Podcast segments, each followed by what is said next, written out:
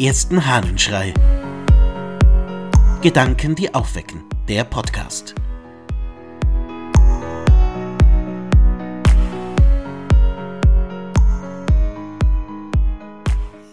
Du kannst es schaffen. Aus der Rede über die Seligpreisungen des Gregor von Nyssa. Befiehlt uns also der Herr etwas, was außerhalb unserer Natur ist? Oder überschritt er mit seinem großartigen Gebot die Grenzen der menschlichen Kraft? Keineswegs. Weder befiehlt er denen, welchen er keine Flügel anerschuf, sie sollten sich in die Lüfte erheben, noch verlangt er, dass die Landtiere unter dem Wasser leben. Wenn nun auf allen übrigen Gebieten das Gesetz vollständig der Kraft derjenigen Rechnung trägt, für die es gegeben wird, und nirgend der Natur Gewalt geschieht, so müssen wir folgerichtig auch in unserem Fall annehmen, dass die in der Seligpreisung enthaltene Verheißung nicht außerhalb des Bereiches unserer Hoffnung liegt, dass vielmehr auch Johannes und Paulus wie auch Moses und andere ihnen ähnliche Lehrer der Seligkeit nicht verlustig gingen, welche aus der Anschauung Gottes erwächst, weder jener, der da sagen durfte, aufbewahrt ist mir die Krone der Gerechtigkeit, die mir der gerechte Richter übergeben wird, noch der Jünger, der an Jesu Brust gelegen hatte, noch derjenige, der die Stimme Gottes vernahm, vor allen habe ich dich erkannt.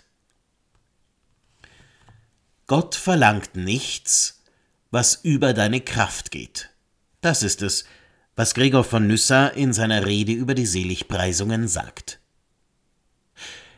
Wer die Seligpreisungen kennt, jene acht Worte, die am Beginn der Bergpredigt im Matthäusevangelium stehen und die etwa sagen, selig sind die Armen im Geiste oder selig seid ihr, wenn sie euch verfolgen. Also wer diese Seligpreisungen kennt, der ist schnell dabei zu sagen, ja, ja, das sind alles irgendwelche Ideale, die kann man gar nicht erreichen, und das ist alles nicht so gemeint. Aber Gregor sieht das anders. Er sagt, Gott gibt keine Verheißung und erst recht keine Aufgabe, die du nicht schaffen kannst. So wie er nicht von dir verlangt, wenn du keine Flügel hast zu fliegen, so verlangt er von dir nichts, was außerhalb deiner Natur ist. Oder anders, der große Anspruch der Seligpreisungen, der so sehr über das Normale hinausgeht, ist machbar. Und so vieles, was im Leben so schwierig und kaum erreichbar erscheint, und was die Anforderungen, die in der Bibel formuliert sind, so schwierig macht und was so oft als unleistbar, unbegreifbar, unmachbar beschrieben wird, das erklärt er alles für Mumpitz.